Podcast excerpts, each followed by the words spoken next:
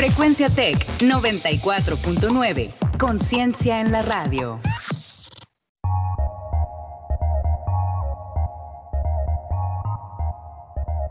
En 30. En 30. En 30. En 30. En 30. En 30. En 30. En 30. En 30. Bienvenidos.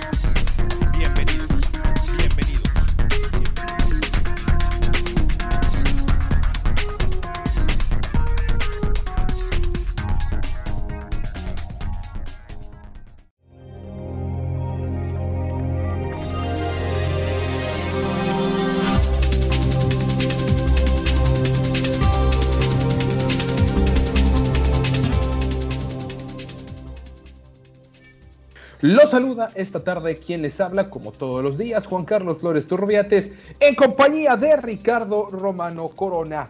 Hoy es martes 9 de junio, los invitamos a que nos acompañen en esta media de hasta media hora de información que tenemos para todos ustedes.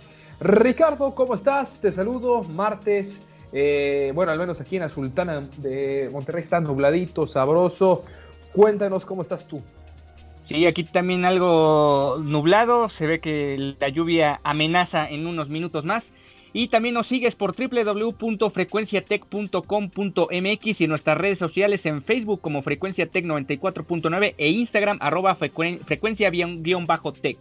Les recordamos nuestras cuentas de Twitter donde podrán ponerse en contacto con nosotros, arroba turrubiates93 y arroba rrc-romano.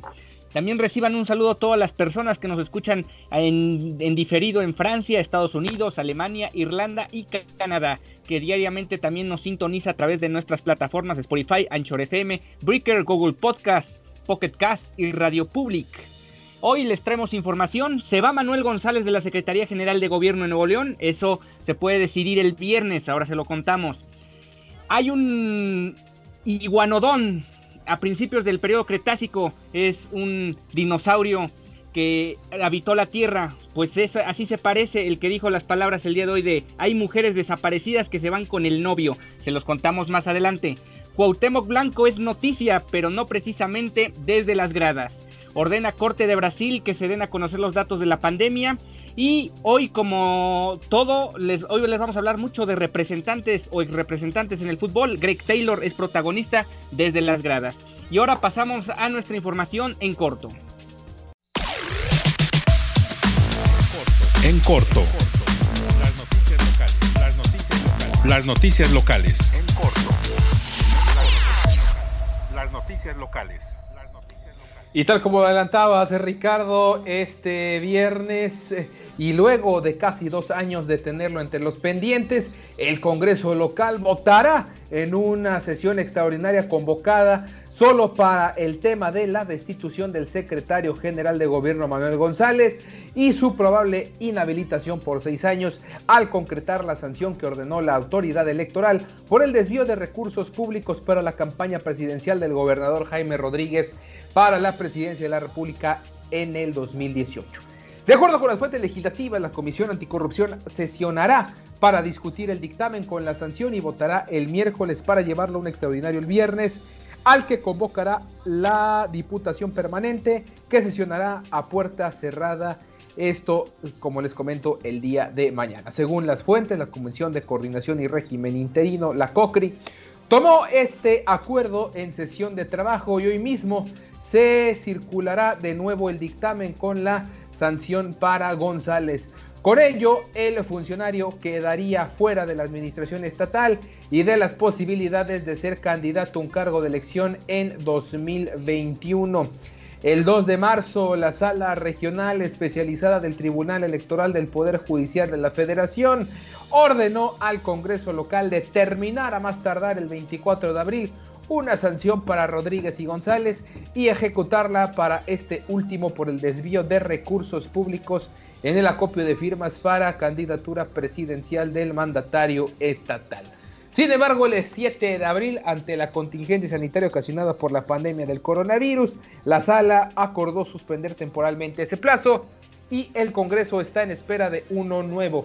Sin embargo, como la sala regional especializada reanuda actividades el 17 de junio, Antes de esa fecha, el Congreso tiene que dar evidencia de que está en vías de cumplimiento de la sanción y solo puede proceder contra González, pues contra el gobernador hay una suspensión vigente otorgada por la Suprema Corte de Justicia de la Nación. ¿Cómo lo ves, Ricardo? Ya se está eh, llegando el momento y llegando la fecha para la sanción por esas llamadas broncofirmas en su momento, la utilización de los eh, eh, recursos públicos para financiar esta campaña, que dicho sea de paso fue una campaña fallidísima, ni siquiera valía la pena arriesgarse por los 2% ahí, o menos del 2% que, con el que finalizó el gobernador Jaime Rodríguez. Sí, si alguien hizo el ridículo en el 2018 en las en las elecciones presidenciales fue Jaime Rodríguez. Hasta eso Margarita se fue antes de acompañarle en el ridículo. Y aquí en este caso, pues sí, no, no se vale que se utilice el aparato gubernamental para obtener primero las firmas de la candidatura y después tratar de impulsar una, una presidencia, un intento de presidenciable que se quedó en eso y que lo que más va a recordar la gente son sus frases de mochar manos, pero no tanto su campaña como tal de Jaime Rodríguez Calderón. Efectivamente, Ricardo. Y bueno, más información a nivel eh, local. Eh, Chipinque, Chipinque se ha visto económicamente bastante afectado y está pidiendo apoyo a la comunidad para su conserva. Todo esto después de los meses que ha estado sin operaciones. Sabemos que uno de los principales ingresos del parque es eh, uno mediante los eh, bonos anuales que se venden, pero también la cantidad de boletos y de entradas que se venden en el parque semana tras semana y diariamente, sobre todo los fines de semana o puentes. Y con ese dinero pues se utiliza para la conservación del parque, pues sí está muy afectado Chipinque y requiere del apoyo de la ciudadanía en general, de este pulmón natural que tenemos allá en el municipio de San Pedro, pero que al final de cuentas es de todos, como lo es el Parque Natural, la Reserva Natural de Chipinque.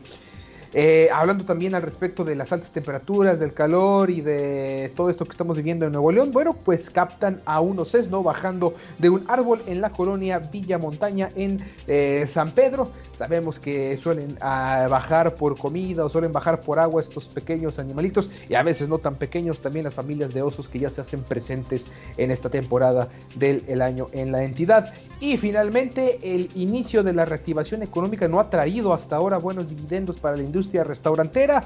Esto lo señaló Jorge Mueller, presidente de la Cámara Nacional de Industria de Restaurantes y Alimentos Condimentados. Están preparados para la competencia entre los mismos eh, restaurantes, pero no para eh, enfrentar este virus y esta pandemia. La gente sigue eh, prefiriendo estar en sus casas. No son muchos los que se atreven a salir a restaurantes a consumir. Algunos sí lo han hecho para llevar, pero para consumir ahí en los locales o en los restaurantes sí lo han pensado más de dos veces la población general. Por último, pasamos al reporte del COVID en la entidad. Esto ya lo sabe, un resumen de lo que son las eh, conferencias en punto de las 3 de la tarde que da la Secretaría de Salud del Estado de Nuevo León.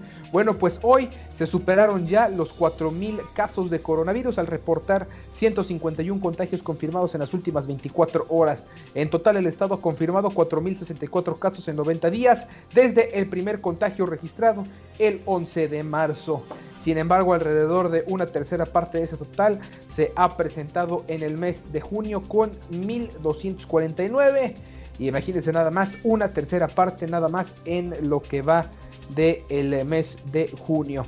Apenas el pasado 3, la entidad, el pasado 3 de este mes, en la entidad se habían rebasado los 3.000 casos confirmados. Amalia Becerra, subdirectora del Hospital Metropolitano, informó que se registraron 5 decesos en el último un total de 157 fallecimientos en el estado. Los fallecidos son una mujer de 49 años quien padecía obesidad insuficiencia renal e inmunosupresión, y un hombre de 81 quien tenía hipertensión, diabetes, obesidad y complicaciones por tabaquismo. También hay otra mujer de 76 años con comorbilidades como hipertensión, diabetes, enfermedad pulmonar obstructiva crónica y complicaciones por tabaquismo. Otra mujer de 31 años quien padecía diabetes y un hombre de 58 con antecedentes de obesidad mórbida. En el reporte de hoy se informó que hay 282 pacientes hospitalizados y 645 casos sospechosos en estudio. Por otra parte, la Secretaría de Salud reporta que del total de pacientes eh, confirmados con COVID-19, 2.497 ya están recuperados. Pues ahí los números del el día de hoy, de las últimas 24 horas que se reportó en esta conferencia de las 3 eh, de la tarde, en donde estuvo presente Amalia Becerra, subdirectora del Hospital Metropolitano. Y con esto damos pie ya a la información nacional e internacional en Agenda 21. Agenda 21. Actualidad global.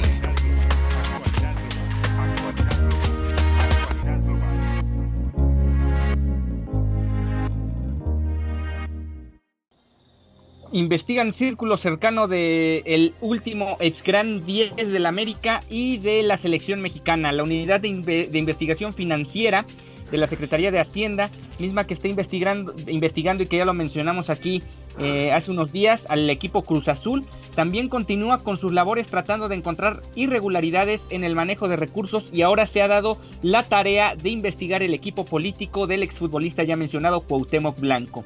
De acuerdo con información del diario Reforma, que ha hecho eco en otros medios de comunicación, en este caso también deportivos como Récord, el, el exagente del jugador José Manuel Sanz, quien fuera su representante durante varios años y quien actualmente se encarga de ser el jefe de la oficina de Estado de Morelos, de, ahí de, de, la gobernatura, es investigado por la unidad debido a movimientos inusuales de dinero. Sanz estuvo ligado muchos años a otros futbolistas también reconocidos como Hugo Sánchez, Rafael Márquez, Ángel Reina, entre otros. Y está ahora bajo la lupa por movimientos de más de 700 millones de pesos y retiros de 121 millones que se realizaron durante el año 2015. Fue en marzo cuando se destapó esta situación por parte del titular de la Unidad de Inteligencia Financiera, Santiago Nieto, por lo que le han sugerido a Cuauhtémoc Blanco de su cargo al ex representante mientras continúan las investigaciones. Sin embargo, de igual forma, sus allegados han asegurado que en ese caso de resultar culpable, estos señalamientos no alcanzarían al ahora gobernador de Morelos por, para ser acusado de algún delito. De esta forma, la Secretaría de Hacienda ha iniciado una investigación profunda contra el equipo del exfutbolista de las Águilas del América y entre otros también eh, quien hoy se hace cargo del estado de Morelos ahí en México, pues es una nota que digamos estamos viendo, continuamos viendo el trabajo de la unidad de inteligencia financiera, no solo en el ámbito privado, sino también en el ámbito público. Efectivamente, Ricardo, eh, tal como lo hemos comentado, eh, Santiago Nieto y la Unidad de Inteligencia Financiera están haciendo un trabajo destacable, le están pegando al menos al crimen organizado en donde más le duele. Y en este caso también ya se está metiendo en el asunto del fútbol, por lo que eh, ahorita pues son ya muchas sospechas de esta, de, tanto de la Federación Mexicana y también en este caso que no está tan ligado al eh, fútbol, pero está en ese, en ese, eh, en esas fronteras entre la política y los negocios del fútbol que llevaron a Cuauhtémoc Blanco a primero a la presidencia municipal de Cuernavaca y después a la hoy gubernatura. Definitivamente eh, me parece que estamos por descubrir algo bastante turbio en los manejos del fútbol mexicano. Vamos a ver si en un futuro quiénes van a, hacer las siguientes cabezas que van a rodar y de qué se va a desprender de este caso específico, Ricardo. Sí, a ver qué, qué, sale a la luz después de, de todo esto, qué, qué, es lo que va encontrando o cuáles son los resultados finales de la investigación. Y además también muy interesante saber quiénes son los próximos, porque se ve que esto no va a quedar ahí quiénes son los próximos en cualquier eh, parte del país que puedan ser investigados por esta unidad de inteligencia financiera. Exactamente. Por lo pronto vamos a pasar a más información y es que una nueva pifia más del señor Barbosa ya en Puebla al ser nuevamente cuestionado sobre las personas desaparecidas en eh, la entidad poblana y si estaría a favor de la implementación del protocolo ALBA para su pronta búsqueda, el gobernador de Puebla Miguel Barbosa Huerta indicó que en la mayoría de los casos denunciados las personas aparecen a los dos, tres, cuatro días y en otros la policía ministerial las encuentran con sus novios. Así lo dijo el señor gobernador Barbosa. El mandatario insistió en que regularmente los familiares acuden a reportar la desaparición de alguien cuando no llega a dormir a casa y aunque aparezca al día siguiente ya no van a informar al Ministerio Público que fue localizado, por lo que evitó pronunciarse sobre la propuesta del Congreso local para utilizar el protocolo ALBA en la búsqueda de niñas y mujeres que no regresan a sus hogares. La mayoría de las denuncias de desapariciones son casos de personas que no desaparecieron, que se ausentaron por un periodo muy simple y el tiempo que no tuvieron contacto con los familiares fue brevísimo. También ha habido casos reales y casos en donde la policía ministerial ha encontrado a las personas declaradas como desaparecidas, pues con su novio en algún lugar de la misma ciudad, dijo en conferencia de prensa. Desde mayo, la iniciativa para promover la ley, eh, dicho protocolo es promovida por la diputada del Partido Encuentro Social, Mónica Lara Chávez, misma que, que, quedó en análisis en la Comisión de Igualdad de Género del Congreso de Puebla. El protocolo ALBA se activa al instante que se reporta la desaparición de la niña, adolescente o mujer y desde ese momento se inician las labores pertinentes para su localización. No se desactiva hasta encontrar a la persona. Eh, pues sí, demuestra una vez más el señor Barbosa su ignorancia, demuestra nuevamente el señor Barbosa su misoginia, demuestra nuevamente que este hombre no sabe definitivamente de lo que habla, no le interesa absolutamente nada el Estado ni las problemáticas sociales de violencia que se vive en el país, está ajeno, vive en su mundo y, y todavía sale y dice esta serie de barbaridades, Ricardo. Sí, y hasta cierto punto, pues sí, a muchas mujeres se les encuentra con su novio, pero novio entre comillas, porque sabemos que es un modus operandi de cómo muchas de estas mujeres o niñas o jóvenes son raptadas por, por las personas que se dedican al tráfico de, de personas y lamentablemente él lo, lo simplifica como si fuera cualquier cosa el que aparecen con sus novios cuando realmente hay cientos de personas desaparecidas, no solo en Puebla, sino en varios estados de la República. Y bueno, para más información a nivel nacional, el presidente López Obrador exhibió un documento que dijo no tiene confirmado que sea verídico, en el cual se propone un bloque opositor amplio, la famosa BOA, y ya algunos quieren hasta ponerse a cantar con la sonora, sonora dinamita al respecto. Y este busca derrotar, según él, a Morena en las elecciones de 2021 y, y lograr la revocación de mandato para el 2022. También es un, juez, un juez federal negó el amparo y protección de la justicia al general Eduardo León Trawitz, es subdirector de salvaguarda estratégica de petróleos mexicanos, contra la orden de aprehensión librada en su contra por los delitos de delincuencia organizada y sustracción ilegal de hidrocarburos. Y, también la representación de la Organización Mundial de la Salud en México advirtió que actualmente México se encuentra en uno de los momentos más complejos y más peligrosos de la pandemia del COVID-19. Ojo Ricardo, ojo con eh, esta segunda nota que das sobre el amparo que le negaron a Eduardo León Trawitz, este general, quien es uno de los principales eh, cabecillas o líderes más bien de el huachicoleo a nivel federal. Eh, fue uno de los principales implicados y señalados en, el inicio del sexenio cuando batallamos, vaya que batallamos sobre eh, cargando combustibles y cargando gasolinas. Bueno, él es uno de los principales señalados, ya le eh, intentó ampararse, lo negaron, vamos a ver en qué va a terminar, seguramente lo van a terminar aprendiendo. Y bueno, con lo de la BOA, que ya todo el mundo se está deslindando, incluso aquellos quienes no están en ese documento ya se están también deslindando al respecto. Y Ricardo, ¿qué te parece si eh, nos das la actualización del virus en México y el mundo? Sí, son un, un 3.000 menos 1 la cantidad de confirmados por México en las últimas 24 horas y ya son 14.053 muertes que fueron 354 las reportadas el día de ayer a las 7 de la noche. Más o menos a grosso modo es más del 75% de las personas, son 88.217 las que ya se recuperaron aquí en México. En el mundo ya son 6.93 millones de casos. Es muy probable que ya lleguemos a los 7 millones ya confirmados bien por las autoridades de sus respectivos países para ya hacer la suma total y más de 400 mil muertes en lo que va de pandemia. Y bueno, ahora sí pasamos a información del corte internacional porque en Brasil se ordena, la, la corte ordena en Brasil publicar los datos de COVID-19, Juan Carlos.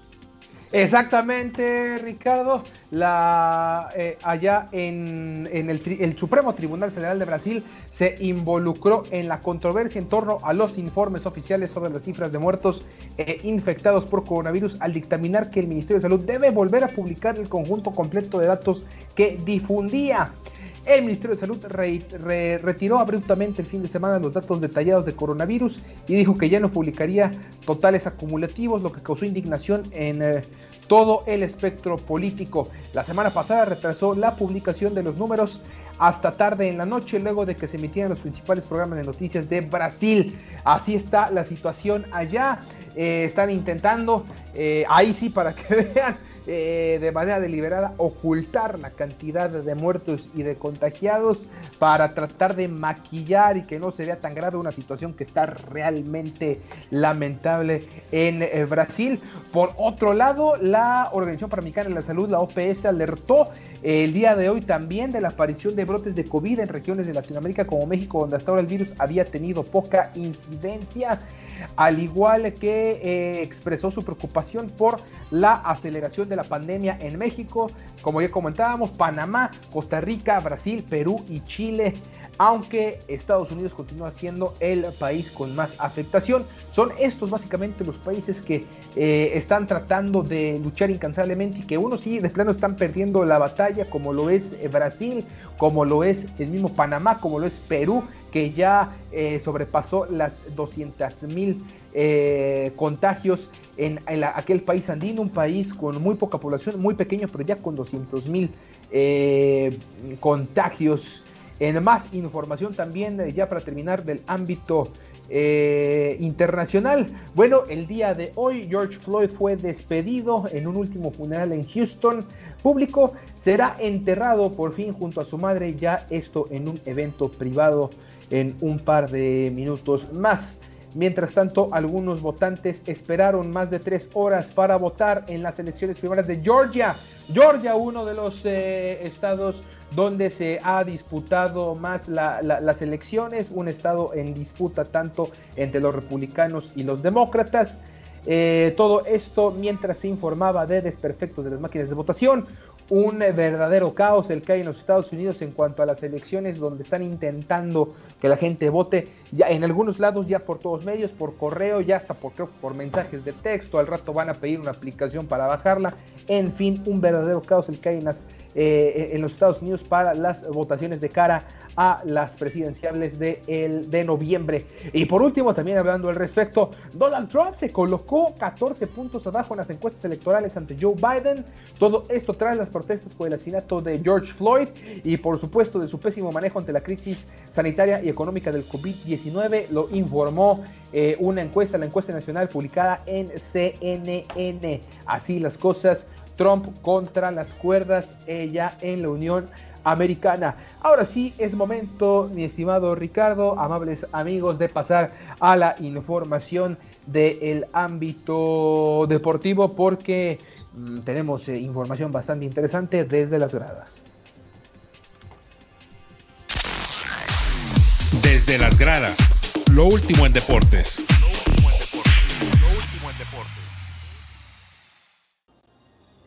Así como les adelantamos hace una semana y media, diez días, el asunto del Morelia que se iba a refundar en Mazatlán, por llamarlo de alguna forma.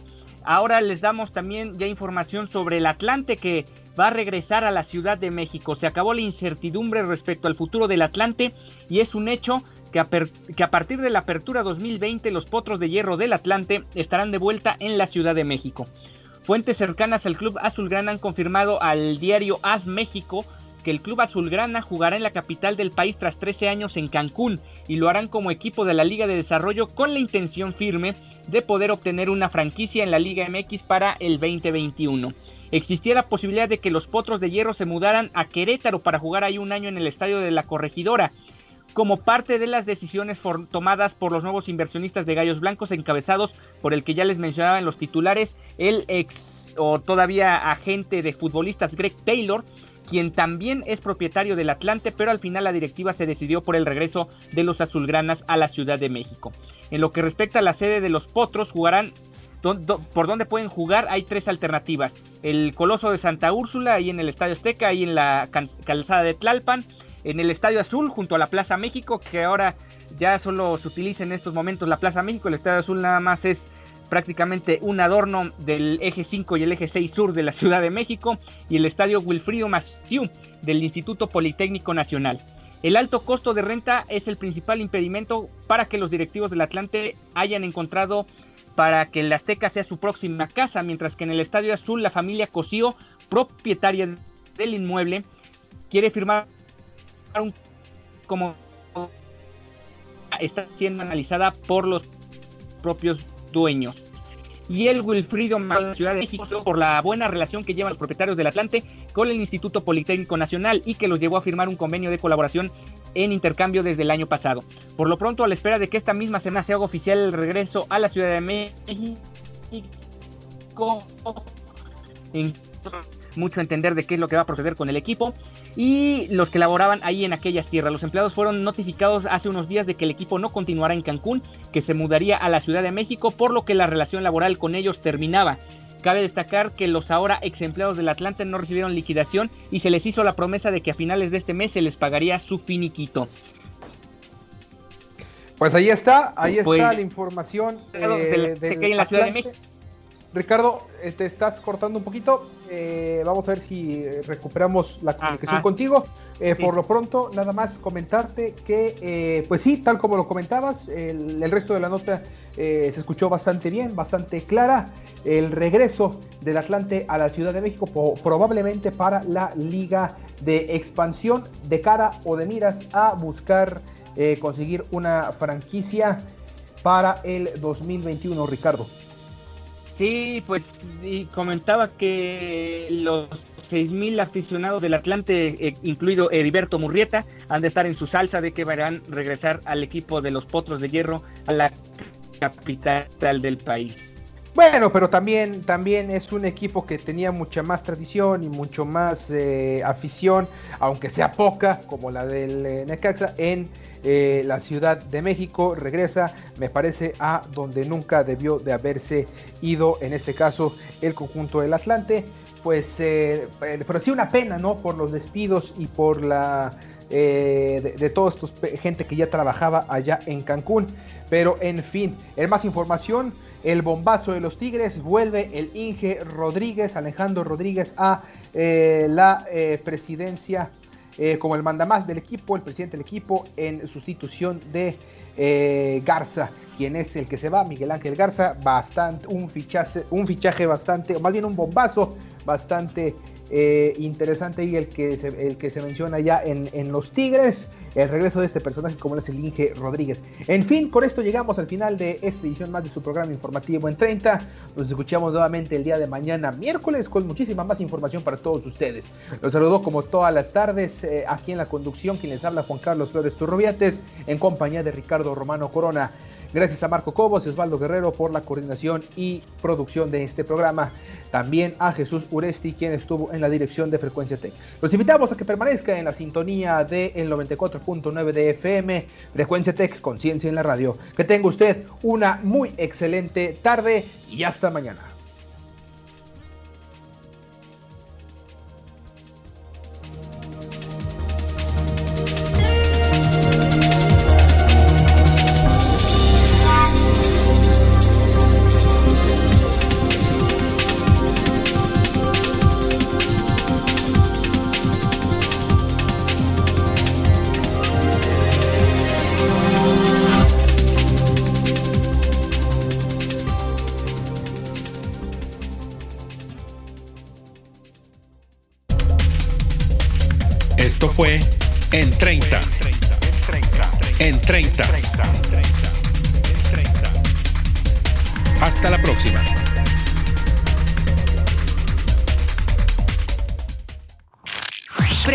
Tech 94.9. Conciencia en la radio.